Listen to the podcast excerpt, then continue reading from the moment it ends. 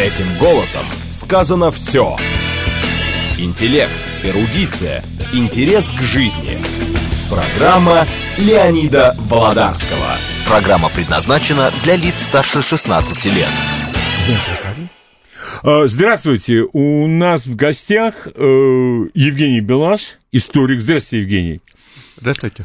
Э, Евгений, а можно я прорекламирую следующую передачу прямо сейчас? О, попробуйте. Да нет, я пробовать нечего делать. Значит, Евгений буквально, скажем, днями был в Сирии.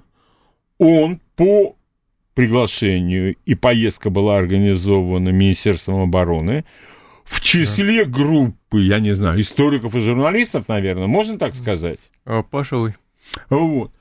Посетил базу Хмимим в Сирии и был в Алеппо.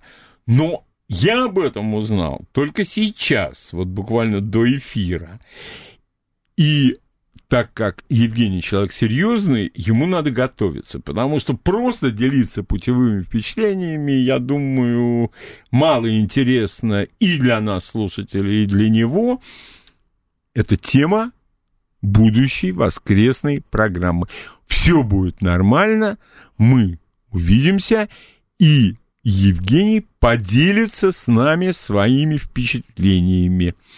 А, вот я прорекламирую следующее воскресенье с 10 до 12. Спасибо с радостью. Это, конечно, ни в коем случае не делает меня экспертом по Сирии, mm. и тем более военным журналистом, но что смогу, то расскажу. Нет, так э, речь именно и идет о том, что вы видите все это глазами, скажем, стороннего человека. И это свидетельство, оно тем более ценно. Да-да. Ну, а тема сегодняшней передачи – это продолжение беседы, которую Евгений уже проводил на радиостанции «Говорит Москва». Это Первая мировая война. Совершенно верно. И э, так как первая беседа получилась обзорной, по большей части, вот у меня есть вопросы, вы будете иметь возможность задать свои вопросы чуть позже, которые я бы хотел сейчас задать э, Евгению. Евгения, скажите, пожалуйста, э, есть э, присказка знаменитая, я не знаю, правильная она или нет, что генералы всегда готовятся к прошлой войне. А, да, ну, есть по крайней мере, в те, да. скажем так, в те времена говорили об этом. Скажите, пожалуйста, вот что пришлось менять на ходу? Потому что я просмотрел вашу книгу «Тайны Да. Первой мировой войны». Да. Э, Очень понравилось, очень серьезно, и видно, сколько времени вы потратили на источники, архивы. И вот там было написано, что оборонная тактика, окопы, Так. полный профиль, неполный профиль, ходы сообщения, эшелонированная оборона. Это пришлось вводить прямо на ходу. Да. Причем, что парадоксально, Во- вот э, вопрос такой. Вы не могли бы остановиться на этом аспекте э, э, темы, которую вы так глубоко изучали? А, Хорошо. А, то есть э, на том, что пришлось срочно вводить. Да, и э, что пришлось... Первый вопрос – это оборонительная тактика. А, ну, а дальше у меня есть вопрос э, о танках. Хорошо. Как развивалась танковая техника по ходу Первой мировой войны? Ну, давайте начнем с окопов. Отлично. А, так вот, есть э, распространенный стереотип, что до начала Первой мировой об обороне никто не думал. Сейчас а, появляются работы, а, а, подняли архивы. Нет, об обороне а, во французской, например, армии, одной из э, крупнейших армий Европы, хорошо думали.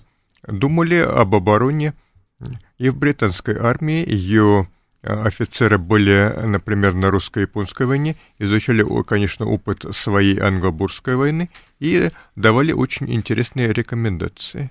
А вся проблема в том, что, например, Франция, она долгое время готовилась к оборонительной войне, но одновременно ей надо было иметь дело с результатами прошлой войны, франко-прусской, то есть вернуть обратно утраченные провинции Эльзас и Лотарингию. Это было своеобразной идеей фикс нескольких десятков лет французской пропаганды. Вот так взять и отказаться было невозможно. Поэтому французы были, по сути, обречены наступать, чтобы отбить э, утраченное. Хотя, да, они о, уделяли внимание и обороне, и тактике обороны, но о, а, в начале войны так или иначе планировали наступать. То же самое и Германия. А они предполагали, что если против них целая коалиция Антанта, то мы сейчас быстренько разобьем одного за другим противников, и никакой длительной войны не будет. Хотя были определенные стратегии, которые предполагали возможность и длительной войны, но старались ее избежать. И в том-то и парадокс Первой мировой войны, что видели возможности, но все страны-участники – постепенно втягивались в своеобразную воронку, и в результате мы имеем то, что имеем, позиционную бойню Первой мировой. То есть войска попадают под огонь современной артиллерии, э, современных пулеметов, магазинных винтовок с очень высокой скорострельностью, с э, пробивающей способностью пробивает э, практически все, кирпичные стены, стволы деревьев и так далее. В результате пехота, оставшаяся в живых, залегает, несмотря ни на какую храбрость. Храбрые люди пытаются позвать ее вперед и гибнут практически моментально на всех фронтах. В результате солдаты, чтобы остаться в живых, начинают копать. Копают руками, копают штыками, копают э, чем придется. Касками. Я да. вот в хронике mm. Первой мировой войны да. разные совершенно армии mm. касками копают. Да, но каски появятся чуть позже именно как средство защиты головы. Mm-hmm.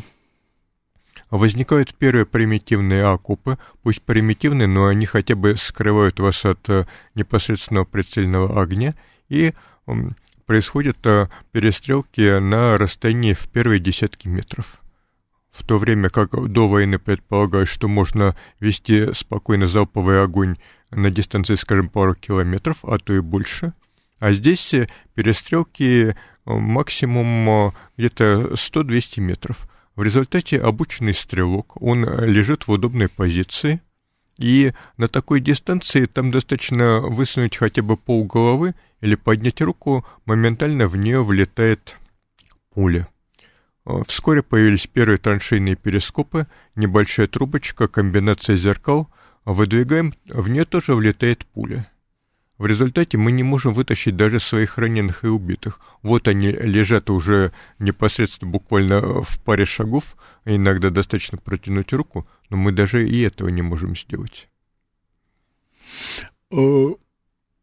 Вот расстояние между окопами противостоящих сторон, есть какие-нибудь данные? Ну, я, конечно, понимаю, что говорить средняя цифра, но сколько на Западном фронте? Как, каково было это расстояние? А, первые окопы возникали там, где атака не удалась, она была остановлена, а отбита что на русском фронте, что на западном фронте, это первые десятки метров. 100, 200, 300, может быть, метров. Потом, а, что называется, где упал, где окопался, эти позиции э, удерживаются. Не всегда они оказались в наиболее выгодных местах, но что делать, воевать где-то надо. Эти окопы углубляются, расширяются.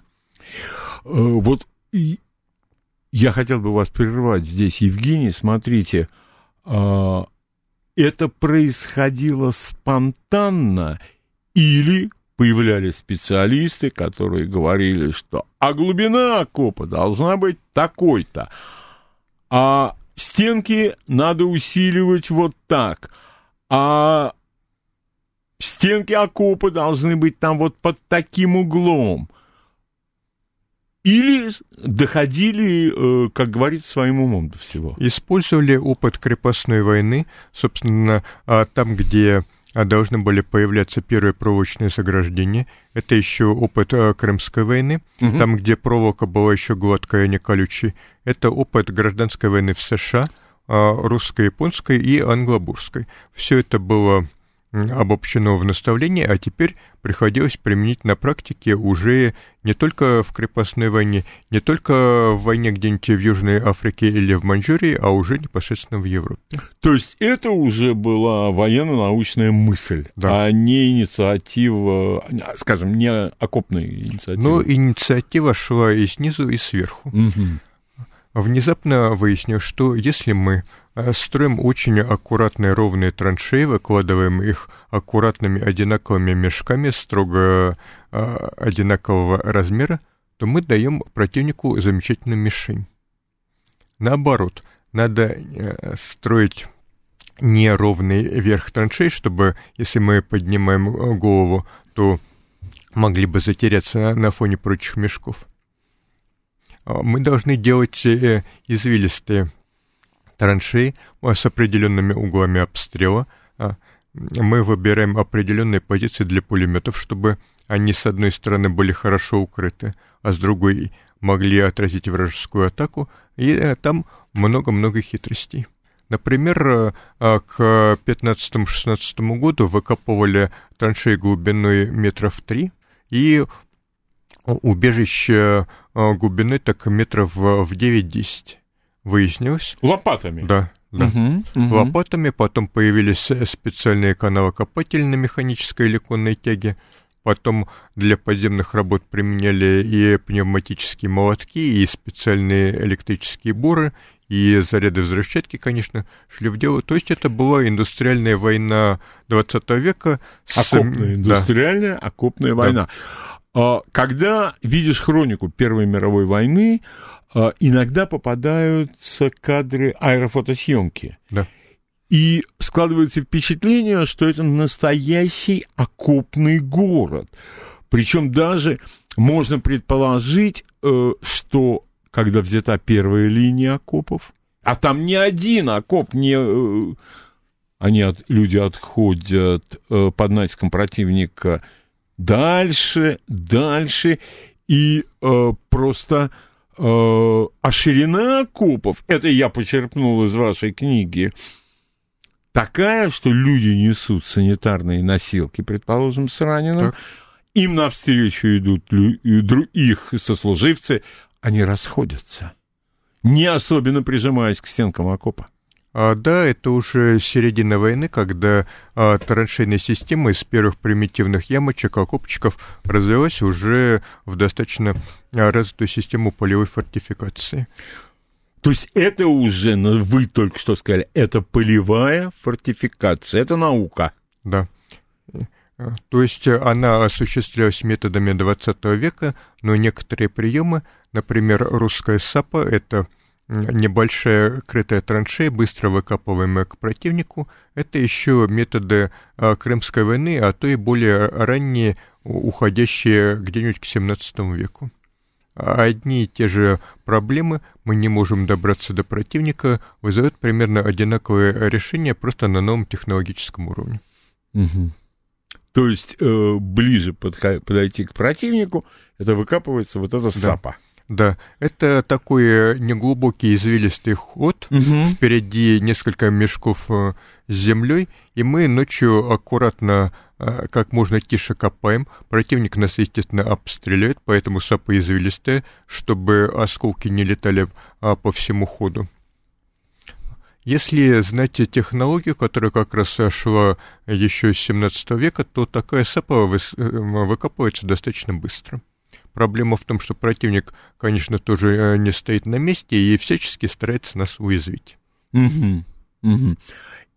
И что собой представляет э, линия обороны? Вот окопная линия обороны. Вот просто вы наверняка видели массу фотографий, вы смотрели хронику. Ну, я уж не говорю про документы.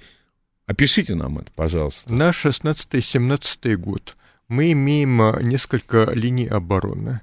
А каждая линия обороны — это несколько, две-три линии траншей, связанные между собой. А каждый участок пристреливается, зачастую он пристреливается многослойно. А каждое убежище отдельно. В результате даже очень сильный артобстрел полностью такую систему вывести не может, даже если мы тратим миллионы снарядов на достаточно небольшом участке фронта. Э, часть солдат переживает артобстрел, особенно если мы не знаем, где именно находится противник. Мы выбрасываем на ветер миллионы снарядов, а надо отметить, что значительная часть из них к тому же не взрывается. А пятая часть, четвертая часть, а то и больше. Слушай, ну это же огромные цифры. Да, да. Что, брак? Да, заводской брак. А, а с чем он связан? С тем, что все квалифицированные рабочие мужчины ушли воевать, а кто там остался? А, прежде всего, он связан с тем, что надо было не вырастить производство снарядов во много раз, зачастую в десятки раз. Более того, получить новые орудия, которые до войны существовали хорошо, если в опытных образцах, их надо как-то изготовить, изготовить к ним совершенно новые снаряды с новыми взрывателями под новые задачи.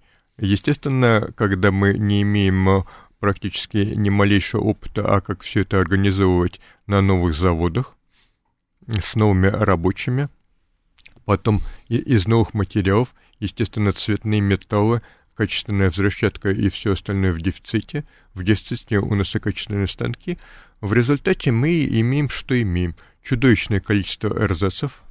А 15 год — это невообразимая мешанина артиллерии от э, копий античных и средневековых баллист — причем сделанных на современном уровне, то есть они разбирающиеся, они имеют, например, привод от велосипеда, они очень компактны, они устанавливаются в любой траншеи. Дальность у них, конечно, первые сотни метров, но для окопной войны этого вполне достаточно. Вполне достаточно.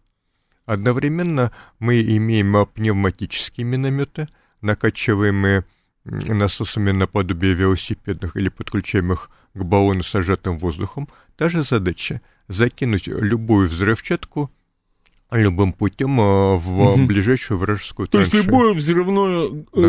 э, скажем, устройство, да. будь то гранаты или да. там они в окопе собрали что-нибудь. Именно. А гранаты зачастую собирали прямо на месте из консервных банок. Причем мы собирали массово, были даже специальные образцы, как именно готовить такую-то и такую-то гранату. Потом а, к такой гранате можно было приделать шомпол, засунуть э, в ствол винтовки. Винтовка, конечно, от этого страдала, но ресурс ее уже никого не заботил. А, стреляем холостым патроном, пороховые газы выбрасывают э, этот снаряд, он тоже летит где-нибудь на 100-200 метров. При некоторой угу. тренировке вполне можно попасть в противника. Позднее... То есть это да. прообраз РПГ? Э, нет, это скорее прообраз современных подствольных гранатометов, По... но ну, тактика а, та же самая. И первые оружейные гранатометы появились массово именно в Первую мировую войну. Хотя опыты были, конечно, и раньше, но расцвет произошел именно тогда. Угу. Гранаты а, быстро стали самыми разнообразными, появлялись и зажигательные, и дымовые, и сигнальные, и газовые гранаты – особенно со слезоточивым газом, то есть э, на любой вкус. А опять же были теоретики военного дела, которые предполагали, что с появлением пулемета воевать никто больше не будет, слишком страшное оружие. А оказалось, что пулемет затянул войну. Да. Но никто не хотел сдаваться, слишком многое было потрачено, и слишком многое боялись потерять. Mm-hmm. В результате, несмотря на а, выкладки целого ряда и гражданских теоретиков, и военных теоретиков, война продолжалась любой ценой. Если мы теряем довоенную кадровую армию, мы набираем, или люди идут добровольцами заново. А количество а, поэтов, ученых, писателей и других а, выдающихся деятелей науки и культуры, погибших на Первой мировой, а, просто а, поражает воображение. Особенно это для англоязычного мира, поскольку там каждый поэт и так далее документирован, где, когда, как он погиб, что писал и так далее. У нас в связи с революцией и прочими пертурбациями судьбы людей во многом затерялись. Но там это до сих пор страшный шок. Не, ну ведь э, э, для нас это, конечно, э, удивительно, но именно там Великая война — это Первая мировая война, а Вторая — это Вторая мировая война. Да, это, по сути, война продолжения, которую... В Англии же, ведь, извините, факультетами уходили, да. клубами, ну, я имею в виду клубы социальные какие-то, клубы. Именно. Небольшими городками, футбольными да. командами и так далее, и так далее. В результате одна неудачная атака, и какой-нибудь городок получает известие, простите, но все ваши молодые люди, они вот э, там лежат. Шок был э, страшнейший. А во Второй мировой войне они же отказались, по-моему, да, да, от этой практики? А, и там еще возникали коллизии с э, доминионами, то есть э, с Австралией, Новозеландией, Канадой, там тоже... Индусов за... никто просто не считал особо так в те времена. Так, ну, а туземные с... войска. А, а с индусами возникали особые э, проблемы. А, а, классическая индийская часть в Индии комплектуется по строго а, определенной системе. То есть сколько-то у нас индуистов, сколько-то мусульман, столько-то таких, столько-то таких. После восстания Сипаев а, в Это середине 1857 века. год. Да-да-да. А, британцы учли этот опыт и в результате а, продумали такую структуру, чтобы ни одна часть не могла взбунтоваться разом. Все время останется какой-то лояльный костяк, который с другими солдатами не пойдет. В результате возникала определенная проблема. Вот у нас есть индийская дивизия, она несет потери, а теперь Э, запрашиваются, а пришлите нам столько-то индуистов. Вы что, с ума сошли? Где мы найдем столько индуистов mm-hmm. на Западном фронте? А тут еще необходимо учитывать и приверженность к совершенно другой еде, к другому климату, а просто к другой войне, когда индусы попали а, под применение подземных фугасов массовое. Это очень сильно давило на психику. Но, с другой стороны, если а, классический индийский солдат, с точки зрения Савенкова, это наш писатель и террорист одновременно. Он ездил, Борис Савенков. Да. Он ездил по Западному фронту, оставил очень интересные мемуары именно по горячим следам. Если классического индийского солдата он сравнивал с русским крестьянином, такой же нетребовательный, такой же терпеливый, то от гурки — это непальские горцы. А как в анекдоте, а этим зверям вообще оружие не выдают. У них была репутация, что своими огромными ножами кукри они просто обожают резать немцев. Они действительно зачастую ходили в совершенно э, головоломные атаки, которые э, в начальный период войны иногда даже удавались, ходили в разведку. То есть э, Первая мировая война, чем и интересна, совершенно невероятным диапазоном событий. Там mm. могло быть буквально все. Но ведь э, гурки, э, они заслужили право получать британское гражданство, э, из своей среды выделять офицеров. Да, в результате они до сих пор являются одними из наиболее элитных частей, частей британской ну, армии. Прямо наряду с это, со специальным диверсионно-разведывательным полком, с САСом, с парашютно-десантным полком и так далее, и так далее. Но э, вы действительно э, э, вот сейчас обратили внимание слушателей мое на то, что на колоссальное количество событий Первой мировой войны, самых разных, а, о которых, да. очевидно, даже человек, который слегка интересуется историей, он не в курсе. Ну, давайте уже вот сейчас новости у нас, а после новостей мы продолжим. Леонид Володарский. Этим голосом сказано все. Продолжаем нашу беседу с историком Евгением Белашом. Белашом с, э, склоняется фамилия. Да-да. Да. Итак, значит, мы немножко отклонились по поводу того, кто сидел в окопах. Да. То есть, если э, сегодня бы э, были, была возможность снять сверху окопы Первой мировой, это был бы город огромный. Да, причем очень протяженные как в ширину, буквально от Северного моря до гор Швейцарии, так и в глубину. В этом и трагедия в том, что если мы находимся на стороне противника, мы просто не видим всей глубины его вражеской обороны, и только когда идем в атаку, видим все эти сюрпризы, которые он подготовил. И скрытые где-то в тылу батареи, и укрытые на нашем фланге пулеметы, и все остальное. То есть там же ведь плюс к этому какие-то медпункты, где надо оказывать первую медицинскую помощь, э, кухни, Да. А, то есть... э, Э, э, эти столовые Да. нет по или были все-таки.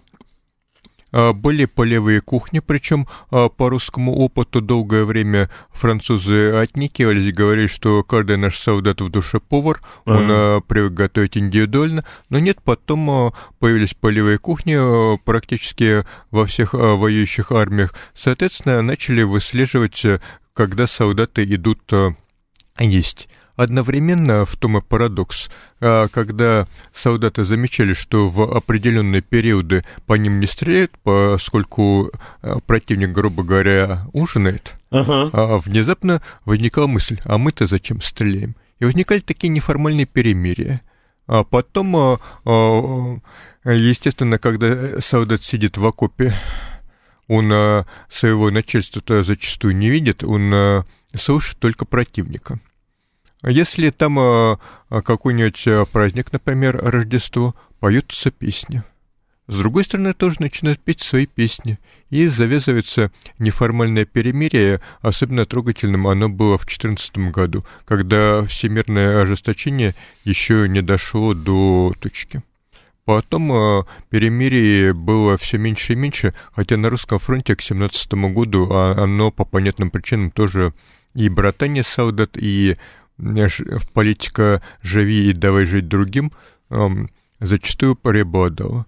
Но было и обратное. Например, э, достаточно почитать немецкий учебник по огнеметам, он написанный вскоре после войны. М, Я даже э, не знаю, как передать свои ощущения. То есть там а, буквально первые же строки. Вы а, лучшие солдаты. Вы особо отмечены императором. У вас специальный знак на а, левом рукаве шеврон. А что там было? А что за шеврон? Череп и кости. Хорош, да, Да, да, да. да. Вы бессмертные саперы. В русском переводе пионеры. Но это те, кто идет первым. да. Да. А, но картина пионеров под барабан с горным и, э, Не в галстуках. и и в галстуке, идущие с огнеметами на перевес, это, конечно, э, Не, ну, это я всегда говорю, все-таки, Да. когда перевод, человек Да. переводит, надо думать, М. думать, думать. Да. А, а, так это же тоже э, Первая мировая война, Именно. огнемет. Именно. И там совершенно спокойно указывается, а как именно сжечь живых людей из огнемета. Что даже если до противника ваша струя огнесмеси не долетит, то горящие пары все-таки могут достать до противника и, что называется, немножко его пожечь. Мгм. А если э, не доработает э, огнемет, то у нас же есть пехота, вот ее ручные гранаты бегущего противника, бегущего от огня, как раз очень хорошо достанут. И э, отдельно указывается большое психологическое воздействие огнеметов. Мгм. А какой именно тип огнесмеси нужно применять, чтобы он давал много дыма. В результате противник не видит огнеметчиков, он видит только накатывающийся на него вал огня и дыма и, естественно, паникует. Там отдельно рекомендовалось использование легких огнеметов для разведки. То есть э, огнеметчики в составе разведки подкрадываются к противнику. Если противник оказывает сопротивление, по ним бесшумно, в отличие от граната, работает огнемет, и также быстренько о, сматывается, грубо говоря, к своим. Там даже отдельно указывают, что для огнеметчиков это должно быть что-то вроде спорта. То есть идти а, в вот разведку э, с огнеметом, попросту. да. Ага, наверное, чтобы доступнее было. Да. да, инструкция должна быть доступной. Хорошо. Э, если у наших слушателей будут вопросы вот по окопным э, э, подробностям, э, запишите себе и задайте. Я просто думаю, если вы, конечно, не против, конечно, конечно. побольше оставить времени на вопросы. Да, конечно. Наших слушателей. Танки. Да. С чего все началось? И как танковая техника в течение Первой мировой войны прогрессировала? А, все началось именно с окопного тупика. У нас э, у, у, огромное количество колючей проволоки, причем э, ряды ее все время увеличиваются, и возникает целая система проволочных заграждений. А, как правило, уже на металлических кулях, зачастую под током, прикрытая минными полями, в результате пехота своими силами эту колючую проволоку разбить не может. И артиллерия не может разбить. А, крупные снаряды пролетают сквозь колючую проволоку, подбрасывают ее, и секция колючей проволоки падает обратно, у нас а, возникает только воронка. Такие воронки только мешают пехоте пройти. В результате, хотя к 2016 году пытались снести колючую проволоку целиком, но выходило только хуже. Опять-таки и в силу указанных выше дефектов взрывателей снаряды либо взрывались слишком рано, либо слишком поздно, либо не взрывались вообще. Нам надо придумать какое-нибудь такое средство, которое могло бы пройти сквозь колючую проволоку и, наконец, достать эти проклятые пулеметы. И, естественно, еще расчистить дорогу пехоте, да? Да, да. А, в результате еще с начала войны а, в умах а, очень многих военных самых разных стран носилась идея о том, что неплохо бы нам где-нибудь раздобыть вездеходное шасси, например, на базе трактора, обшить его броней, поставить на него какое-нибудь оружие, и вот оно, оно готовое средство. С другой стороны, оставалось понять, как это сделать. Хотя еще Герберт Уэллс по мотивам англобурской войны описал танки, как они будут действовать. У него есть небольшой рассказ «Сухопутный броненосцы», он перейден на русский, и там исключительно доступно и красочно изложены именно причины, по каким эти танки появятся на поле боя, хотя танками их, конечно, еще тогда никто не называл. Именно в силу того, что пехота никак не может э, добраться до противника и остаться при этом в живых. Отдельные смельчаки, конечно, находились, они выживали, они добирали до противника, закидывали его гранатами, но потом их либо убивали, либо они попадали в плен, либо они возвращались обратно. Итак, оставалось понять, а, как нам сделать э, некую бронированную машину, как она будет выглядеть. Предлагали совершенно крышесносительные проекты – вооруженные как корабельной артиллерией, так и э, чем угодно, в итоге а, постепенно а, в Англии дошли до идеи того, что мы знаем как танк-ромб. То есть широкие гусеницы вдоль всего корпуса, орудия, небольшие 57-миллиметровые пушки или пулеметы в спонсонах, а классический для нас а, вид танка появится чуть позже у французов, а почему не появился у англичан? Если поставить пушку слишком высоко от земли, танк, грубо говоря, а, может перевернуться. Поэтому англичане выбрали а, больше в корабельном стиле. Размещение орудий традиционное. В итоге был такой Эрнест Суинтон, я его упоминал в предыдущей передаче. Угу. Пожалуйста, почитайте его книгу, не пожалеете. Тогда э, я бы попросил, Евгений, вас еще раз повторить имя и фамилию автора и название книги. А с большой радостью. Эрнест Суинтон «Оборона дурацкого бруда» в русском переводе. Угу. Она же «Defense of the First Drift». Угу.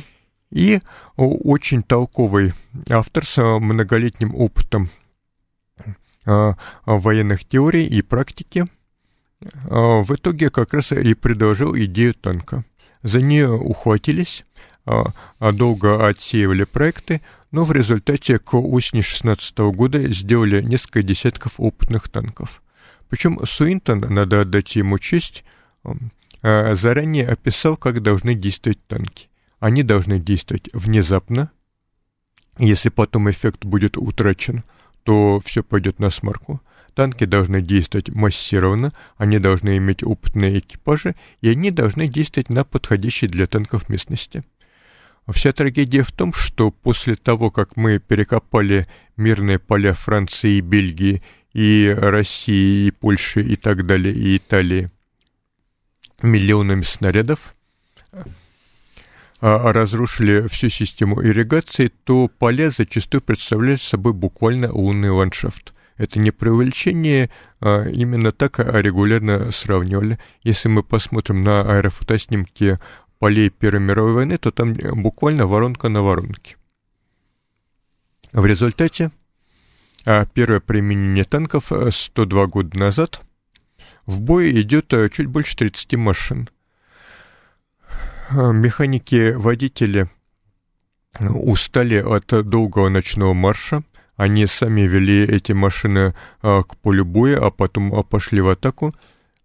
Почти никто не имел карт Никто еще э, не знал, как именно танки поведут себя в бою, но надо было их бросить в бой, поскольку пехота уже не выдерживала огромных потерь. О, вот это как раз э, кардинальное, можно сказать, фирменный знак э, Первой мировой войны. Да, мы знаем, как применять танки, но вынуждены применять их наперекор всему, что мы знаем. Танки бросили в бой крохотной кучкой – а, причем а, в бою они разбрались, действовали поодиночке. Значительная часть из них просто сломалась или вот застряла хотел, на поле боя. надежны были первые эти машины?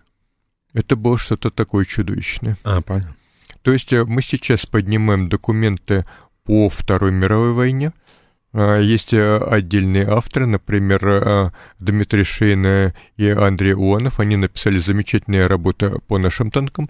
А, как трудно было их выпускать, как трудно их было применять в силу очень малой надежности и многих других объективных причин.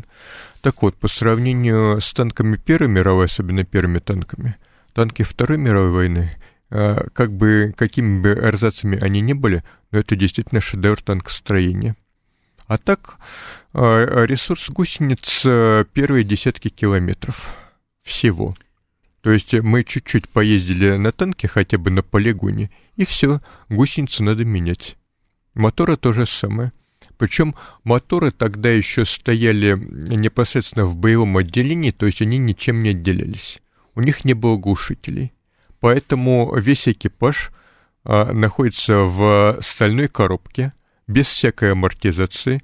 А часть экипажа, которая стреляет из пушек и пулеметов, она не стоит и не сидит, она в совершенно скрюченном состоянии, причем в движущейся машине. Внутри темно, выхлопные газы, очень высокая температура, до 50-60 градусов. Поэтому зачастую экипаж просто терял сознание, потом приходил в себя, а отъезжал в тыл, пехота говорила, ну, помогите. И вот этот э, экипаж действительно задокументирован такие случаи. Те, кто еще мог как-то вообще передвигаться, снова шли в бой, а оставив остальных, э, кто еще не пришел в себя, вне танка. Были случаи, когда танк подбивали, тогда экипажи доставали револьверы и шли в бой э, по пехотному. В Или снимали порядках. пулеметы, да. да. А, а потому что а танки, пусть и не сразу, но а, при грамотном применении, даже в а, первом бою, несмотря на то, что в общем атака скорее не удалось, отдельные танки показали, на что способны когда у противника нет э, средств борьбы с танками, даже а, один танк — это очень страшное оружие. Он может ездить по траншее, он может мешать противнику стрелять, итог несколько сотен пленных когда пехота подходит и берет ополумевшего противника в плен. С другой стороны, немцы очень быстро оправились от первого шока и принялись использовать целый набор средств борьбы. Это были противотанковые гранаты, включая советский гранат. Это были специальные столбы, между которыми натягивалась тросы, такая колючая проволока для танков. Конечно, не колючая, но общий принцип э, был похож.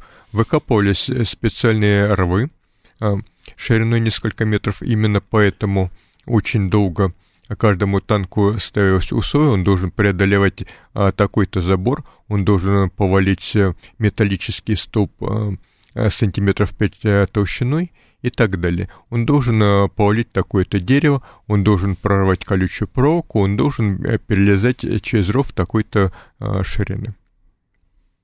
Соответственно, немцы быстро изобрели бронебойные пули, использовали специальную противотанковую артиллерию на основе э, противоштурмовых пушек.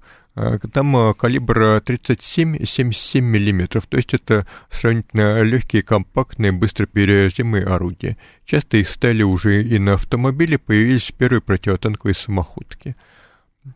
Проводились специальные телефонные линии штаб, и как только начиналась танковая атака, то специальные команды борцов с танками – быстро стягивались к Это официальный термин борцы с танками? Да. А в результате на полигонах отрабатывались и э, методы борьбы с танками на основе трофейных, а катались э, специальные макеты, чтобы пехота к ним привыкла и с той, и с другой стороны. Просто а, одни учились э, воевать вместе с танками, а другие против. На специальных полигонах даже жгли танки из огнеметов, проверяли, а, как они будут э, работать. Выяснилось, что да, огнеметы очень хорошо работают. Использовали даже минометы. Против танков? Да. Угу. А, то есть обычно миномет стреляет по навесной траектории, а немцы поставили его горизонтально, и на определенной дистанции мина летит в танк, попадает. А, опять же, появились первые противотанковые мины сначала на основе снарядов, а потом уже и специальной конструкции. Появились первые противотанковые ружья. Это внешняя обычная винтовка, просто очень-очень большая. У нее огромная отдача, у нее очень сильный звук выстрела. В результате, когда британцы посмотрели на трофейные противотанковые ружья, а, по их оценке из большинства Таких ружей в бою даже никто не стрелял, бросали сразу. А, надо сказать, что движущийся на тебе танк Первой мировой войны, сейчас на Ютубе доступна эта хроника, это исключительно страшное зрелище. А если фактическая их скорость на поле боя, ну хорошо, очень хорошо, если 2 километра в час, то немцы регулярно описывали, какая же у них страшная огромная скорость, когда на тебя движется это чудище, как же оно страшно. С другой стороны, те же самые немцы убеждали свою пехоту, что танков бояться не надо, вы немцы, вы сейчас успокоитесь, и э, все эти британские и французские придумки легко уничтожите. У немцев э, очень быстро накопилось немало трофейных танков, но тут возникла своя проблема. Подготовленный пехотинец из штурмовых команд по полю боя бежит гораздо быстрее, чем первые танки. В результате э, немцы бы и хотели э, применять танки совместно с пехотой, но их а, было слишком мало трофейных, и кроме того, немецкая пехота бежала в атаку быстрее, чем трофейный танк. Но это были специальные штурмовые группы, вы да, сказали, да. да? Их что отличало от пехоты? Их э, отличала специальная тактика. То есть до войны предполагалось, что солдаты будут достаточно унифицированы. Вот у, у всех есть э, винтовка одного и того же образца, есть э, а, капралы, есть офицеры, все, в общем-то, замечательно. Но еще где-то рядом есть э, пара пулеметов на полк, но что это такое, как-нибудь потом разберемся. Опять-таки были специальные наставления и по пулеметам, и по обороне, и по многому другому, но мировая война в том-то и дело, что мы не знаем э, заранее, а какое именно тактическое средство нам применить. Соответственно, вместо а, ровных рядов пехоты, которая зачастую шла в, в атаку с незаряженным оружием, более того, зачастую специально вынимали затворы. А почему? По опыту Бурской войны, э, когда мы ночью аккуратно подкрадаемся к противнику большими группами, батальонными полками, какой-нибудь дурак обязательно выстрелит и сорвет на всю атаку. Именно поэтому и в британской, и в немецкой армии э, э, шли в атаку с незаряженными винтовками, но были, конечно, и исключения. Специально вынимали затворы, чтобы не стреляли. Почему? Во-первых, э, в ночной атаке один выстрел сорвет на всю внезапность. Во-вторых, мы идем достаточно плотными группами, чтобы не потеряться, чтобы удар у нас был массовый. А, а в полуатаке мы можем перестрелять э, впереди бегущих Идущих, наших же солдат. Да, Это очень легко. А, насколько велик был прогресс, скажем, появления первых танков английских и к концу Первой мировой войны. Насколько большого прогресса добились? Невероятный. Как в надежности машин, так и в тактике, так и в разнообразии видов танков. Появились танки со специальной радиостанцией, штабные. А, им ставили специальную мачту а, на стоянке, на нее натягивали антенну и, пожалуйста, работайте. Появились э, транспортные танки, которые внутри перевозили для пехоты все необходимое. Прежде всего, конечно, боеприпасы, воду, продовольствие и, э, в общем, все необходимое. Благо танк сам по себе это, как оказалось, прекрасный бронированный тягач или грузовик. Появились первые опыты перевозки пехоты на танках и под броней, то есть первые бронетранспортеры и БМП. Появились транспортеры артиллерии появились первые самоходные орудия, причем э, калибров э, до 280 мм у французов. Появились первые плавающие танки. Была идея десанта на бельгийское побережье, а танки по специальной аппарели, быстренько ставим аппарель, потом эстакаду, выгружаем с а танки карабкаются на бетонный мол и захватывают порт. В результате немецкие подлодки а, лишаются базы. А, а, на поле боя танки в теории организовывали целый балет. Один танк идет впереди, прорывает германское проволочное заграждение, потом по поворачивает а, параллельно траншеи, держит ее под огнем, а, мешая врагу стрелять по остальным танкам. За ним идет второй танк, тоже а, проходит либо через тоже а, а, место, где уже есть прорыв, либо в нескольких десятках метрах слева или справа. Зачем? Чтобы, а, когда а танк будет прорывать колючую проволоку снова, он не закрыл бы своими гусеницами, а не затянул бы проволокой первый проход для пехоты. Соответственно, танки снабжались фашинами, это а, специальные вязанки небольших столов дерева. А, заваливают. Да, там, заваливают траншеи, проходят дальше, и в итоге э, такой балет позволяет пехоте сравнительно легко и с крохотными потерями занять практически любую укрепленную позицию. Были э, к концу войны уже были, вот, скажем, группы танковые, которые прорывали эшелонированную оборону, то есть вот это уже военная да. мысль к этому пришла? А, да, причем, а, а по сути, хватило буквально года. Уже в семнадцатом году а, Камбре а, первое действие комбинированных групп. То есть когда у нас и артиллерия, и авиация, и пехота, и танки работали как единое целое. Они добились э, колоссального успеха, но им чуть-чуть не хватило свежих резервов для того, чтобы прорыв стал окончательным. В итоге, хотя немцы понесли очень большие потери и были сильно шокированы, они смогли заткнуть дыру в своем фронте. Но танки э, показали, что тут-то они наконец-то могут. Да, и что это показали, действительно что грозная сила. Да. Э, новости сейчас на радиостанции «Говорит Москва». Этим голосом сказано все. Интеллект, эрудиция, интерес к жизни. Программа Леонида Володарского. Программа предназначена для лиц старше 16 лет. Продолжаем нашу беседу с историком Евгением Белашом. Пожалуйста, Евгений.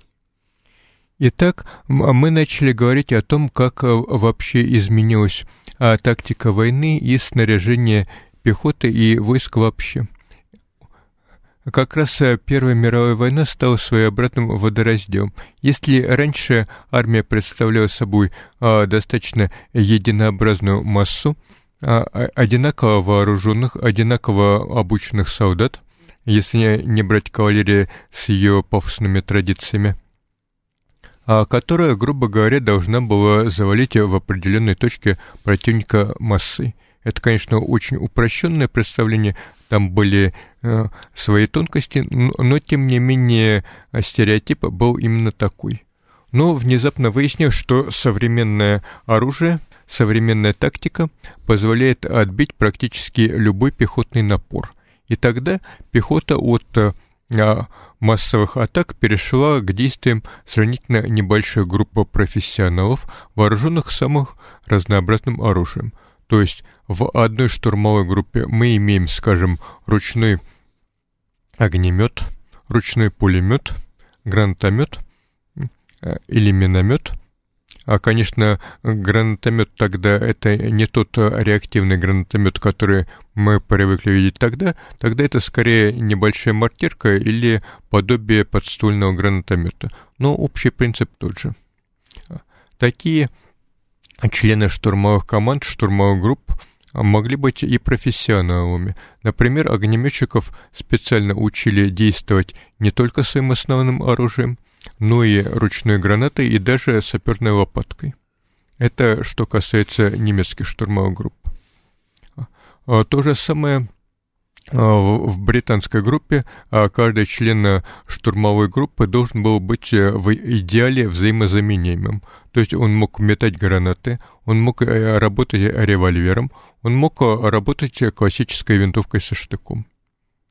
И такие небольшие группы буквально взрезали вражескую оборону, а зачастую это даже официальный термин задачи, именно нарезать оборону на ломтики, а уже потом шла обычная пехота и быстро закрепляла их успех.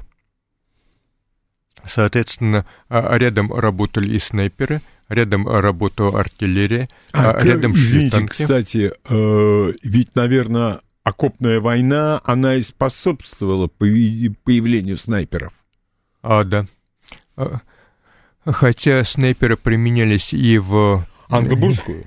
И в англобурскую, и в русско-японскую, и mm-hmm. даже в нашу Крымскую войну, на что очень жаловались англичане и французы, то Первая мировая война снова а, стала а, не только вызвала появление снайперов, но и привела к их расцвету. Снайперы были самые разнообразные. Они применяли и маскировочные костюмы, включая те, которые мы привыкли видеть на современных снайперов, угу. так называемые костюмы гилли из множества тряпочек и ленточек. А другие снайперы говорили, что такой костюм неудобен, благо он затачивается под определенную э, местность, а на поле боя может встретиться самая разная местность, поэтому лучше использовать какой-нибудь естественный камуфляж, э, грубо говоря, грязь использовали самые разные снайперские винтовки.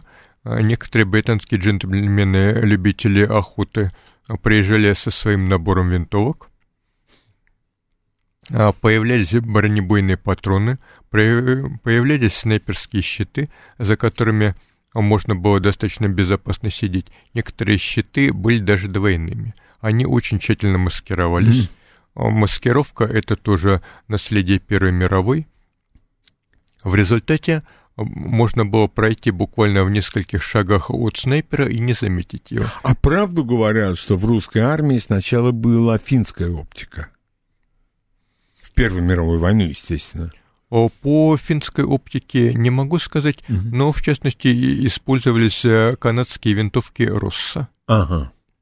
А, по крайней мере, они действительно применялись, это документировано. Более того, э, всем любителям э, снайперов советую советский фильм «Снайпер», если не ошибаюсь, 1931 года, иногда он датируется 30 годом. Он снят буквально до миллиметра по всем британским наставлениям с конкретными тактическими примерами. Это фильм художественный.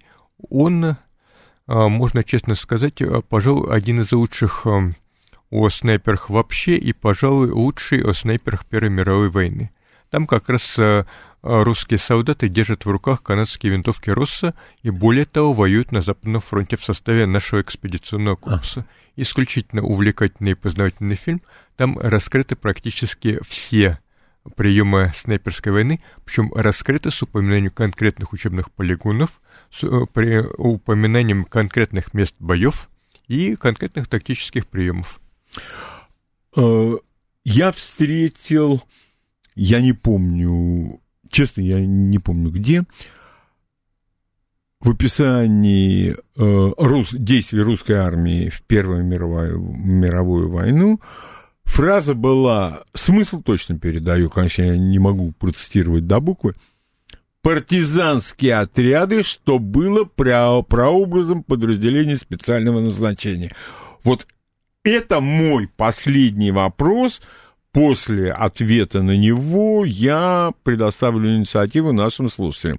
Что это было? А тогда партизанами считались не бородатые э, дедушки с красными э, ленточками Или наподобие профессиональные ковпака. чекисты и сотрудники да, Главного разведывательного управления в, в Великой а, Отечественной. А, например, э, Медведев, Ваупшасов и так далее. А это скорее были такие диверсанты. Действительно угу. создавались партизанские команды разведчиков-диверсантов, они имели определенный успех, и вскоре Многие из а, таких а, партизан показали себя в гражданской войне, причем по разные стороны баррикад. А э, можно ли вот отнести к таким партизанам действия, ну, с красной стороны это Буденные, естественно, а с той стороны Мамонтов и Шкуро? Но это уже, конечно, уровень э, действия конных армий, mm-hmm. то есть э, десятки тысяч людей на пике их э, численности, но если брать более мелкие отряды, то да, тактика именно таких вот партизанских налетов, если на фронтах мировой войны по понятным причинам они себя показали достаточно скромно, то вот в гражданскую войну, да, они там себя проявили по полной программе. То есть вот э, вы хотите, Евгений, сказать, что в условиях вот этого монолитного фронта Первой мировой войны им просто было практически невозможно выйти в тыл противника, да? А в гражданской войны, ну, опять же, по свидетельству историков и специалистов военных, не было непрерывного фронта. Хотя попытки на фронтах Первой мировой войны предпринимались неоднократно, и на некоторых участках, например, когда немцы в 15 году пошли в большое наступление на русском фронте, там они активно применяли кавалерийские команды, снабженные зарядами взрывчатки и всем необходимым. Позднее они применяли э, комбинированные отряды уже с автомобилями, с э, подвижной артиллерией, прочим, в Румынии в 16 году, и э, снова в 18-19 году это уже бои нашей гражданской войны в Прибалтике и в Финляндии. Там они оттачивали уже тактику будущих подвижных отрядов, которые немцам пригодится во Второй мировой войне. Именно комбинированных, когда мы имеем сравнительно небольшой отряд, но он очень хорошо оснащен, зачастую уже имеет и радиостанции, и броневики, и автомобили, и грузовики с пехотой, и а, подвижную артиллерию на тягачах. В результате такой отряд очень страшен. Например, в 2020 году набег таких а, а, всего одного а, такого отряда со стороны белополяков на Коэль привел к дезорганизации тыла сразу двух красных армий. Позднее мы То есть э, советские военные теоретики очень тщательно изучали этот э, рейд э, в нескольких книгах, как раз пытаясь понять, как теперь будет воевать современная армия. Но, с другой стороны же ведь, хотя к Первой мировой войне это отношение не имеет, подобными же методами действовал особый отдел Западного фронта, ну, польского фронта. Да. И там и польских разведчиков, контрразведчиков захватывали в плены вместе с штабными документами. То есть обе стороны этим пользовались. Да, по возможности, конечно. Ну, естественно. Э, естественно. Ну, я думаю, что если, конечно, я вспомню что-нибудь, я пользуюсь служебным положением, вам вопрос задам. Но сейчас я призываю задать вопросы Евгению на нашим слушателям. Я обращаюсь и говорю, пожалуйста, ваши вопросы, потому что э, вот сейчас мы с Евгением надеваем э, наушники.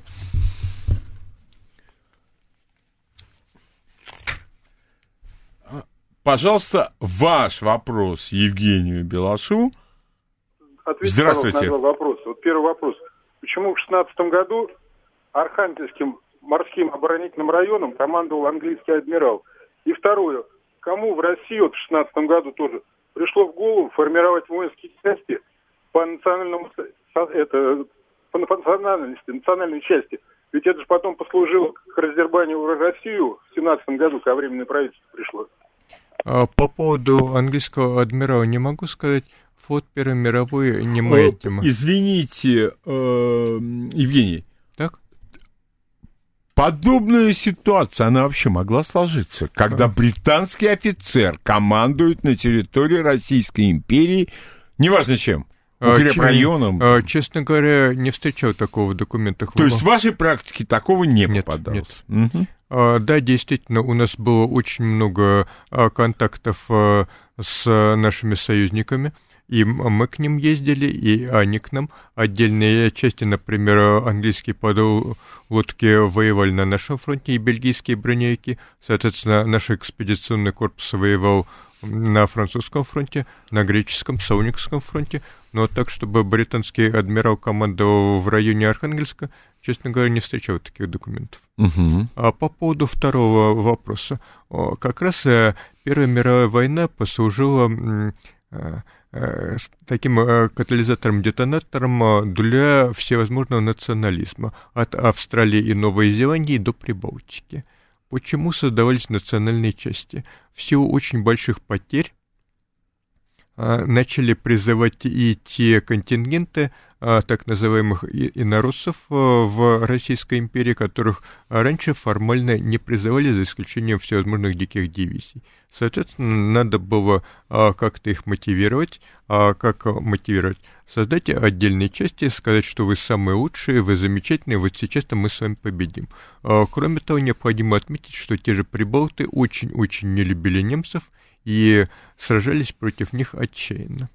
Так что определенный смысл в этом был. Да, И... вот э, учитывая то, что вы говорите, да не определенное, а очень-очень серьезное даже. Да. И те же латышские стрелки, они впервые воевали именно против немцев и воевали хорошо. По крайней мере, по тем документам, воспоминаниям, что я видел. Соответственно, а, то же самое происходило и на других фронтах. Австралийцы после понесенных потерь осознали себя как нация, канадцы а, осознали себя как ну, нация и так далее, и так далее. Да. И так далее, и так далее.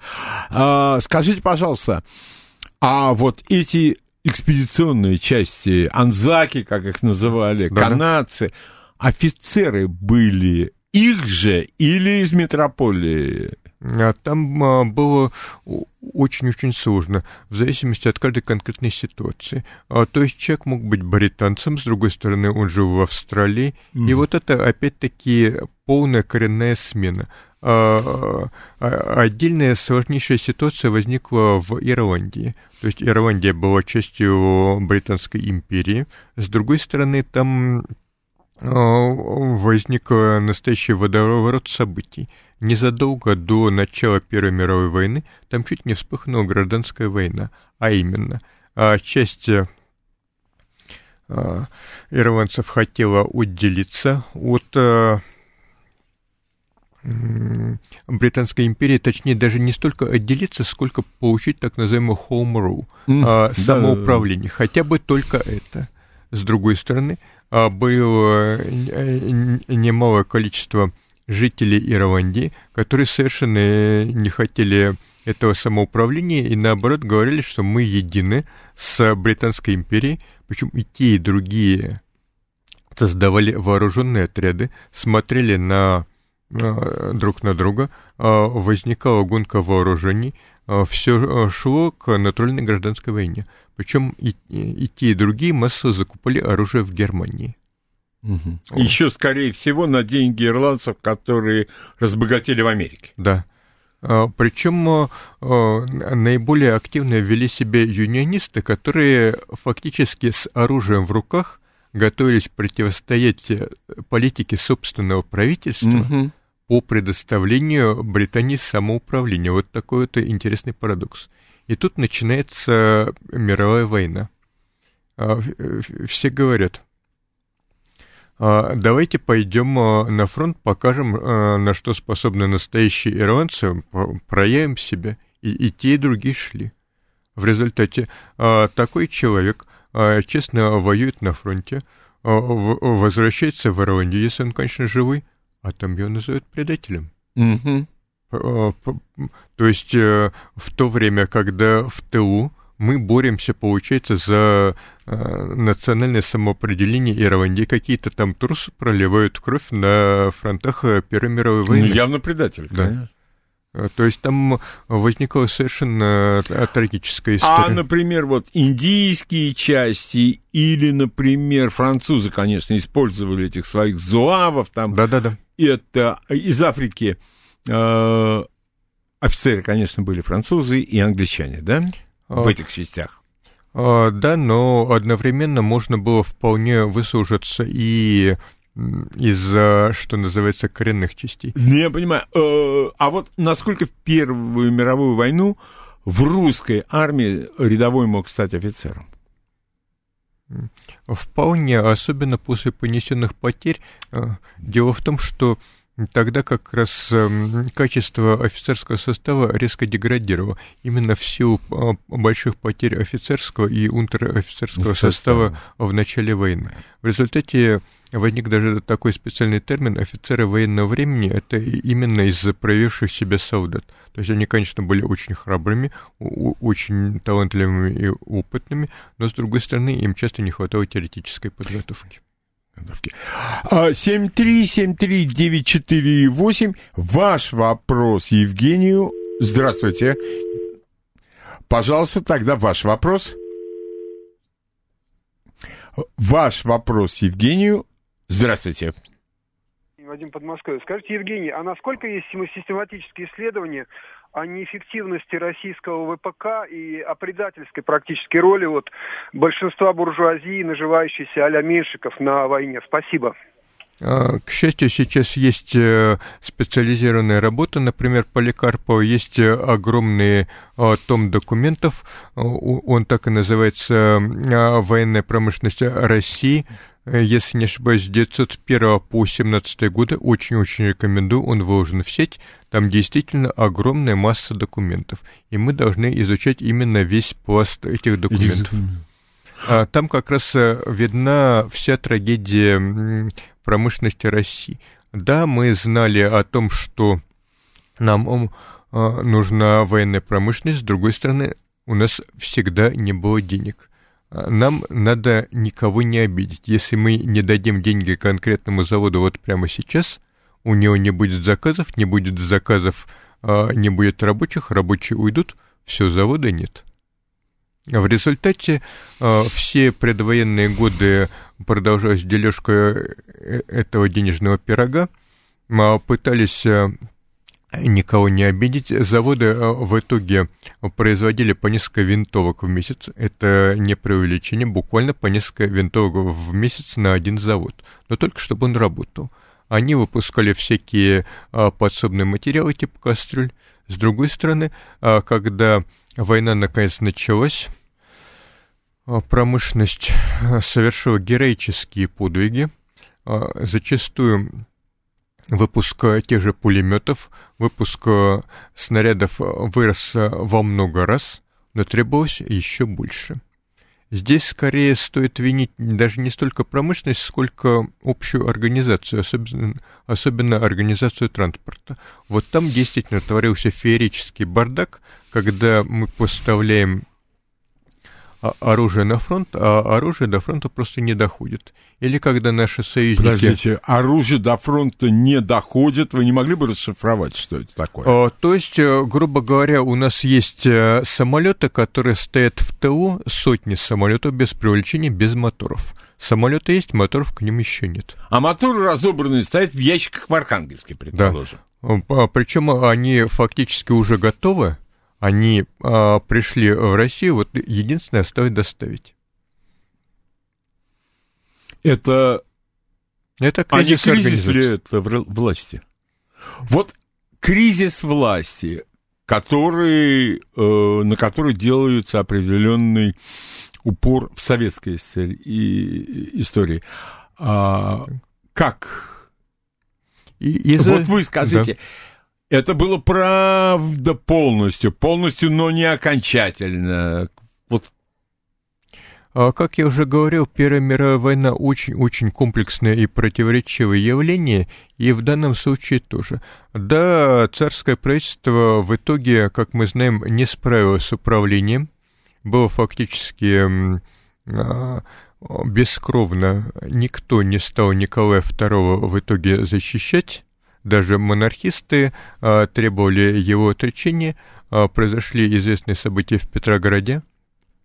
С другой стороны, спустя несколько месяцев а, с фронта идут письма, но дайте нам уже, наконец, правильного царя, что вы там делаете.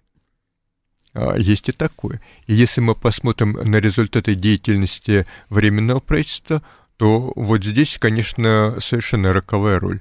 Казалось То есть бы. это вот деятельность Временного правительства, всех этих кадетов, октябристов и так далее, и так далее, вот это катастрофа. Да, вот тут, э, что называется, все возможности для дальнейшего продолжения войны были утрачены абсолютно окончательно. И когда потом уже пришел Ленин со товарища, у, у них э, возможностей были резко-резко ограничены, и фактически э, они либо подписывают Брестский мир, либо немцы идут дальше. Да, кстати говоря, вот э, Брестский мир это в нынешнем понимании, который культивируется, как мне кажется, большевики-предатели, могли бы тогда так им накостылять. А даже вот э, читаешь отдельные статьи, ну, правда, серьезных историков, да ничего не могли, да никому накостылять не могли. Абсолютно, развал был полный. Хотя многие видные большевики утверждали, что вот эта царская армия, а она плохая, это mm. армия временного правительства плохая, а вот мы сейчас создадим революционную армию, но когда мы ее создадим, а, время-то тикает, а немцы уже идут вперед, а их никто даже не может остановить, да и никто не останавливает. Все, армия деградировала. Если в начале 17 года э, армия была еще ничего, то год спустя, все спустя несколько вот этих стадий последовательной деградации, причем э, самое трагическое, что деградация это была исключительно с хорошими целями. Мы сейчас просто из армии уберем всех, кто тут мешает нашему революционному временному правительству, угу. а вот потом пойдем с красными знаменами на Берлин. Ну, Это да. девиз Керенского. Ну да, да, да, да, да. Соответственно, большевикам, а, а, а именно Ленину, а, удалось избежать гражданской войны непосредственно между большевиками, удалось фактически шантажом. То есть Ленин прямо заявлял, что я тогда ухожу со своего поста и обращаюсь к рядовым членам. Э, им удалось подписать Брестский мир, и Россия хотя бы вышла из, из мировой войны, да. которую на тот момент уже проигрывала. И, э, кстати говоря, многие забывают о словах Ленина. Э, мир грабительский ему говорили принимать это, он говорит, а мы примем и не выполним. А сейчас новости на радиостанции «Говорит Москва», а потом, уважаемые слушатели, вы продолжите задавать вопросы.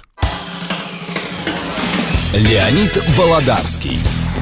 Этим голосом сказано все. Продолжаем э, нашу беседу э, с Евгением Белашовым, историком. Пожалуйста, продолжайте задавать ваши вопросы. И сейчас ваша очередь. Здравствуйте. Здравствуйте, Андрей.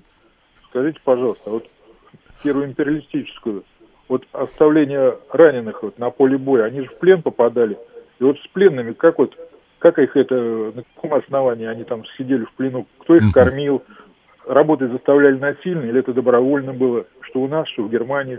И третье, вот пленные, они сидели вот там, вот, вот например, Тухачевский ушел под честное слово, что не убежит, а убежал. Как вот для офицера это хорошо было или нет? А, вот это очень хороший вопрос. А, помимо прочего, а, Первая мировая война перевернула отношение к пленным. Если раньше считалось, да, действительно, офицер мог дать честное слово, что он просто не будет воевать до конца войны, и его спокойно отпускали, то теперь стало понятно, что и солдаты, и офицер — это, грубо говоря, ресурс топлива мировой войны. А если мы его отпускаем, если мы его щадим, то он продолжает воевать против нас. Он может сам не хотеть воевать, но его просто заставит. Угу. И такая вот э, совершенно бесчеловечность, это тоже характерный а, водораздел Первой мировой войны. Да, там одновременно проявлялось и у невероятное самопожертвование и э, даже братание с врагом, но одновременно, скажем, у летчиков э, есть э, традиционный стереотип, что вот они рыцари неба, джентльменские mm-hmm. поединки и все такое прочее. Посмотрите художественные фильмы рубежа 30-х годов. А там все это показано. Ну, и вот то, что мы Ренуар, в спину, да, великая иллюзия. Великая иллюзия, когда, с одной стороны, лощеный немецкий ас, но он, правда, аристократ, а француз, которого играет совсем молодой Жан да, Габе, да, да. Он из низших, так сказать, слоев. Ну, он, по-моему, рабочий. Да. И там как раз показана эволюция. Если вначале а, а, аристократ сам нарезает для раненого француза а, изысканное блюдо, чтобы он его мог поесть, то к концу войны расстрелять плену, да запросто. С другой стороны, надо отметить, что в целом отношение к пленным в Первой мировой было гораздо, гораздо более гуманным, именно поэтому, угу. чем во Вторую мировую войну. Именно поэтому Вторая мировая война вызвала такой шок, именно массовое истребление а, всех. А, например, э, в Первую мировую войну офицеры содержались отдельно от солдат. Да. Были ли обязательные работы? А, Естественно, для рядового состава. А, смотря почему. А, там, а, опять-таки, было всякое. Я, к сожалению, подробно этот вопрос не изучал, но да, потом в конвенциях специально отмечалось, что офицеров на работы гонять нельзя. Именно поэтому возникали сложности у ОСР с подписанием этих конвенций. Он всегда ставил отдельное условие, что он будет относиться к офицерам как к солдатам у нас все равны когда смотришь американские фильмы о военнопленных во время Второй мировой войны, ну, американцев в плену у немцев, и я читал даже об этом, что подчас, да не подчас, э, охранники в лагерях для военнопленных, я подчеркиваю, американцев, питались куда как хуже, нежели военнопленные, которым приходили эти посылки через Красный Крест, и они даже в некоторых фильмах подкармливают своих охранников. А в середине войны часто возникали ситуации и с немецкими пленными а, на нашем фронте, когда а, паёк их был больше, чем э, у тех, кто их охранял. По крайней мере, на бумаге в реальности было всякое. Например, после Сталинграда немецкие пленные они настолько долго сопротивлялись в уже безнадежной ситуации, они настолько верили своему фюреру, что фактически сдались в плен уже живыми трупами. У них внутренние органы отказывали, там корми, не корми, а все равно помрешь. И более того, наши врачи честно пытались их спасти. Там возникали уже определенные эпидемии, от которых гибли и врачи, но они все равно пытались спасти. Ваш вопрос, пожалуйста, Евгению. Здравствуйте. Добрый день. Очень интересная передача. Я сам ну... Меня интересует подготовка человеческого ресурса. Угу. Техника менялась. Как готовили ну, солдат, офицеров, училище, ага. это все учитывалось. Спасибо большое за вопрос. Спасибо. Пожалуйста, Евгений, вам спасибо за вопрос. Очень хороший вопрос. А, было, опять же, по-всякому. С одной стороны, а, стандарты подготовки резко упали. Если до войны толковый сержант, э, скажем, британской армии мог обеспечить 20-25 прицельных выстрелов из несамозарядной магазинной винтовки в минуту, то к концу войны регулярно встречались случаи, когда целые подразделения просто не умели толком стрелять вообще. Да и э, стреляли из винтовки всего несколько раз. А, а им это и не требовалось. Основную работу по засыпанию врага пулями выполняли ручные станковые пулеметы. Пехотинец обучался владеть ручной гранатой. Э, винтовка уже не играла такой роли, хотя временами все равно оставалась. А как готовили узких специалистов, тех же летчиков, авиационных механиков? А, тоже а, было всякое. Я читал аудио воспоминания одного британского ветерана. Он попал на фронт, имея налет всего в несколько часов. А, ну, вот, да. вот она, э, требовательность войны. Да. Более того, э, там совершенно страшная статистика. Если не ошибаюсь, к концу войны средняя эскадрилья, состав ее обновлялся в год шесть раз. А, именно поэтому... Это а, у кого? Это у британцев. У британцев. Но, ну, в общем, а, статистика была плюс-минус опыте у всех одинаковая. Поэтому есть такой фильм «Орел и ястреб» или «Утренний патруль». Да, или уже, конечно. «Командир эскадры Левин Коммодер». Там буквально одно и то же. Или вот знаменитый «Ангел Ада» Говарда Хьюза. Это Говарда Хьюза да. фильм, да. Там как раз наглядно показано, что такое мясорубка мировой войны в воздухе. Когда у нас есть ас, командир эскадрильи, ему зачастую просто запрещалось летать, ему приходится пасовать а, на мировой бойне против испытанных ну, своих, а, не просто своих. своих, а молодое пополнение, которое радостное горит э, желанием, желанием. пойти в бой. И, Где и, же? И, и он понимает, что вот она статистика. Вы недели-то на фронте не проживете, чему вы радуетесь? И это у всех просто реально срывает крышу. В особенности вот последние фильмы о Первой мировой войне, вот это общее место.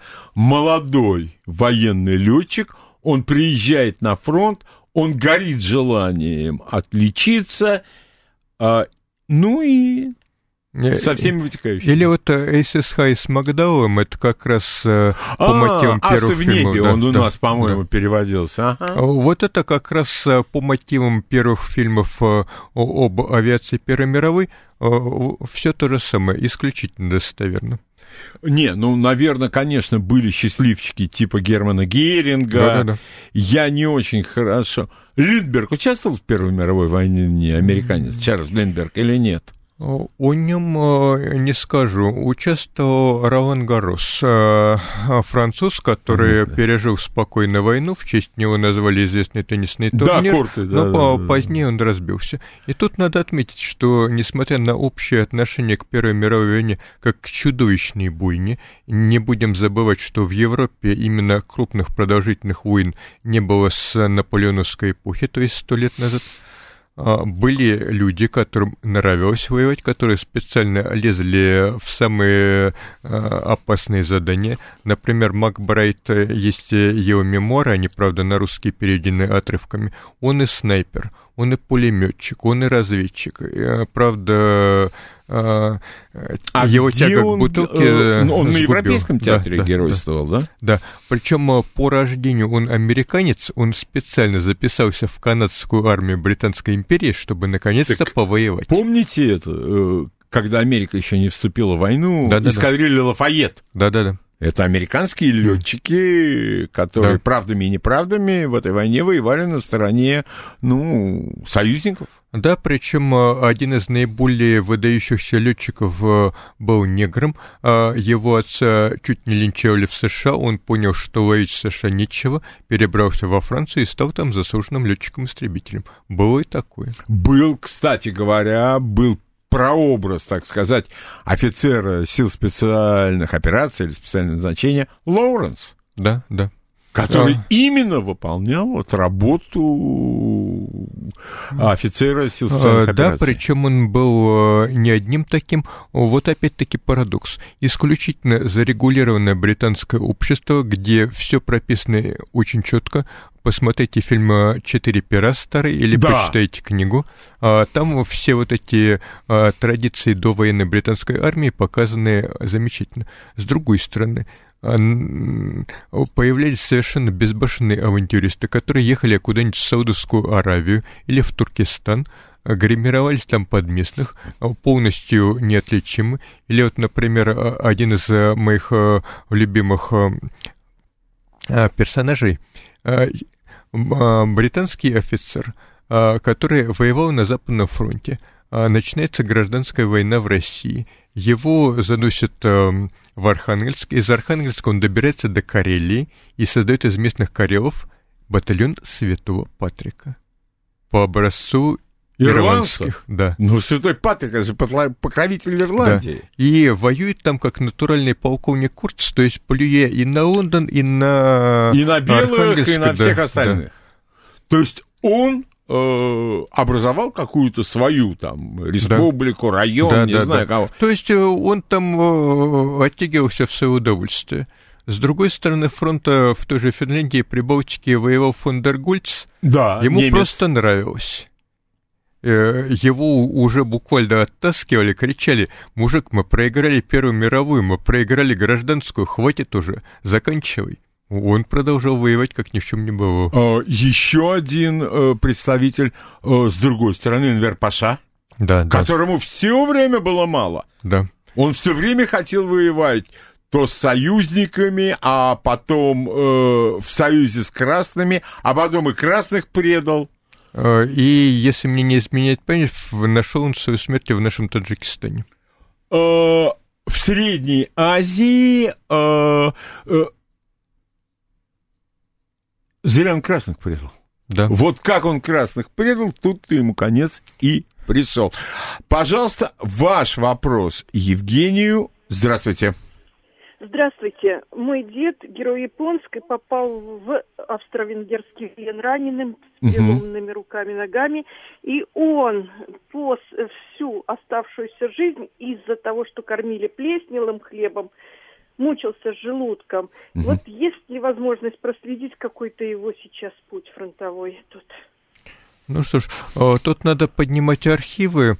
Э, попробуйте посмотреть РГВА, это на водном стадионе Академика Макарова в Москве. Там, правда, трудно, но возможно. Там очень простая регистрация, э, практически никаких документов не требуется, но попробовать стоит. А у них, э, наверное, надо в поисковик э, забить в интернете. РГВА, да. РГВА. Да, Российский государственный военный архив. Все понятно. Mm. Все понятно. А, кстати говоря, вот это мне в голову пришел вопрос, сколько же таких авантюристов вышло из Первой мировой войны? Пр практически все. Вот опять же, про полковника Лоуренса. Э, он же потом рядовым объявился э, в разных смешных местах, но почему-то все время на границе с Советским Союзом. И говорят, что это из-за романтики. Я задавал вопрос профессионалам. Они в один голос все говорят, он осматривал театр будущих действий. Легко. Mm-hmm. И, соответственно, у нас тоже были такие интересные ученые и специалисты. А по поводу британцев можно назвать Бейли. У него есть замечательная книжка «Миссия в Ташкент». Ага. Она переведена на русский. А, представьте себе человек, который одновременно ученый, большой знаток бабочек, а, имеет официальные награды от географического общества за исследования в Центральной Азии. Ага. Он же кадровый сотрудник разведки, он же притворяется местным мужиком в Центральной Азии, он же должен был а, наводить э, а, контакты понять, что вообще а, творится в Средней Азии, когда там гражданская война. Угу. Он там был, он там а, никого, в общем, не нашел, точнее, кого нашел, он а, об этом, естественно, не упоминает. Ну да. А, благополучно вернулся обратно, и после чего на несколько десятков лет стал таким Джеймс Бондом Средней mm-hmm. Азии, особенно в советской литературе.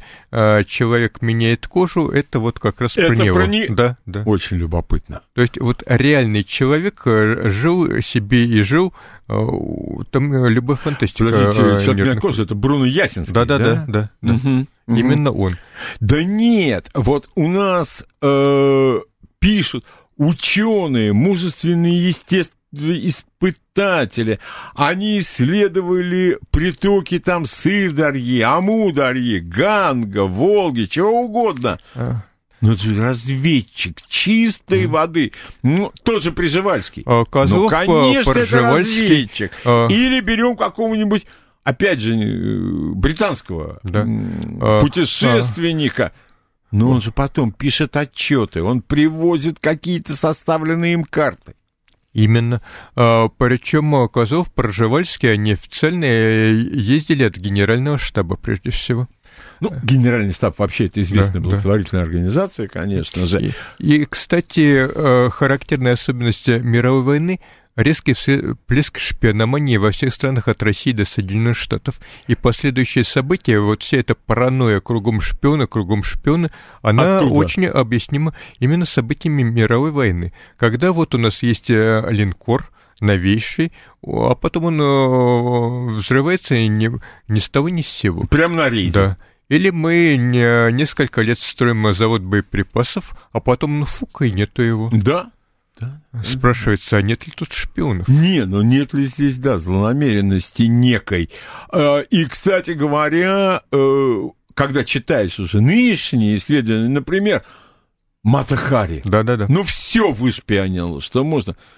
Когда начинаешь читать исторические исследования на документах, выясняется, попало как кур во щип. Да. И подставили тут, и подставили там, и подставили везде. Общительная экзотическая танцовщица, да. которая фактически нигде никакой шпионкой не была, но репутацию ей создали, конечно, блестяще. Правда, расстреляли но, при этом, но... Ну, ну, как говорит один мой э, знакомый профессионал, это деталь. Да, да. Ваш вопрос, пожалуйста. Здравствуйте. Здравствуйте, Михаил. Пожалуйста. У меня вот у меня два вопроса. Вот первый вопрос. А насколько правдиво Стэнли Кубрик в своем фильме «Тропой славы» э, показал вот э, именно психологию войны с точки зрения вот командного состава Антанты? И второй так, вопрос. Спасибо. А, а, а кто по результатам вот Первой мировой войны из э, ну, производителей там оружия, спекулянтов и так далее наиболее, так сказать, прибоднился у нас и ну, в странах, так сказать, Антанты? Да, да. Спасибо, Михаил. Спасибо О, большое. Очень хорошие вопросы, спасибо. А, Стэнли Кубрик э, фильм настолько... Фильм называется да. «Тропы да. славы». Вот да. Точно, Это да. замечательный фильм. Он действительно один из лучших о Первой мировой войны. С другой стороны, он настолько понравился во Франции, что его запретили на несколько десятков лет, если мне не изменяет память. Угу. Поскольку при всех своих качествах он действительно очень хорошо снят. А, там играют прекрасные актеры. Но, с другой стороны, он очень-очень однобок. Да, он показывает э, то, что офицеры, особенно французские офицеры, относятся к солдатам как к совершенно э, расходному ресурсу, и там суть фильма в том, что э, группу солдат осуждают за то, чего они не совершали, за трусость, и приговаривают э, к тому, чего они не делали, их всячески пытаются спасти. Действительно, во Франции, в Британии были судебные процессы, но, с другой стороны, в 2017 году ситуация во Франции очень сильно напоминала нашу же ситуацию того же 17 года, после неудачного наступления или когда, казалось бы, вот уже у нас есть и много тяжелой артиллерии, и много танков, и пехота у нас подготовлена, имеет и гранатометы, и, и минометы, огнеметы. Да, вот когда бы все на месте, а вот опять не вышло. И тут в ТУ начинаются забастовки, на фронте откровенные бунты, но тем не менее французы массовой пропагандой, они объясняли, за что мы воюем, что все в порядке, это не э, тупые мясники, офицеры посылали солдат на бойню, что есть объективные трудности. Особенно, а, если мне не изменяет память, старался Фош, это один из наиболее выдающихся стратегов французской армии, который не ленился лично а, а, объезжать части и лично беседовать с солдатами. То есть такой массовой пропагандой, с другой стороны, точечными репрессиями, когда каждого конкретного агитатора или смутьяна хватали, Э, определяли меру его вины и расстреливали, но именно точно ни, никаких массовых э, казней там не было, а как бы потом э, пропаганда не старалась. Да, французы смогли переломить ситуацию, удержаться, и в конечном итоге они войну выиграли. С другой стороны, отношение к французской армии, что там тупые мясники генералы, гонящие своих солдат на бойню, Э, это, в общем, картина любой армии Первой мировой войны, просто Стэнли Кубрик снял наиболее талантливо. Я не И, могу... Кстати, вот да. э, я понимаю вопрос mm. очень требующий пространного ответа. Нет ли мифов, не миф ли разговоры о том, что русский командный состав Первой мировой войны вот и состоял из таких тупых мясников? Он был очень разным. Кому-то просто не повезло так себя вот проявить. Это нормальный ответ. Так ведь это все было по-разному, а не одни выродки. Да, да. Э, именно это я всегда стараюсь показать. А да, «Трупы слова» — прекрасный фильм, но посмотрите, я, правда, не могу его рекомендовать всем. Итальянский фильм «Люди против», он очень а, тяжелый. Да, да. Очень тяжелый. Да. Он даже более тяжелый, чем «Трупы славы».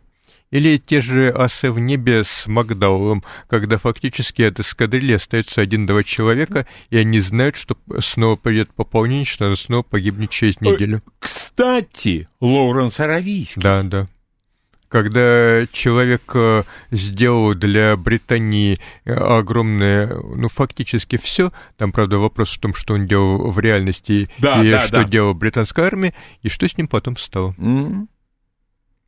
То есть э, несправедливо буквально все. Или вот, скажем, э, э, фильм, который называется «Ревущие двадцатые. Судьба солдата в Америке». У нас он шел да. как «Судьба солдата в Америке». Там да. все то же самое полная депрессия, чернуха, победители возвращаются с фронта, это целый пласт фильмов нуар на этом основан. И все, работы нет. нет ничего нет. Ничего. За что вы вообще воевали-то? И это США которые в войну-то вступили в 17 году, угу. а воевать массово начали в 18 там тоже произошла трагедия. И возвращаясь к второму вопросу, э, кто наживался, на поставках продовольствия наживалась Латинская Америка. А, был даже такой специальный термин «маканочи», это по фирме производителю консервов, угу. когда солдатам они уже осточертили. А, нажилась Япония как поставками продовольствия, так и поставками боеприпасов и оружия вообще. А, и для Японии заключение мира стало буквально трагедией, как, как все хорошо а, шло. Во многом именно поэтому, возможно, у японцев вот этот э, недовыработанный милитаризм так потом страшно проявлялся в Китае, они не знали, что такое мировая война, они знали, что мировая война — это здорово на ней торговать. И на, как следует награбить не успели. Да, да. А, огромное спасибо, Евгений, за сегодняшнюю беседу. В следующий раз, в следующее воскресенье все будет нормально. Евгений поделится с нами впечатлениями о своей поездке в Сирию. С наступающими праздниками. До свидания. До свидания. Программа Леонида Володарского.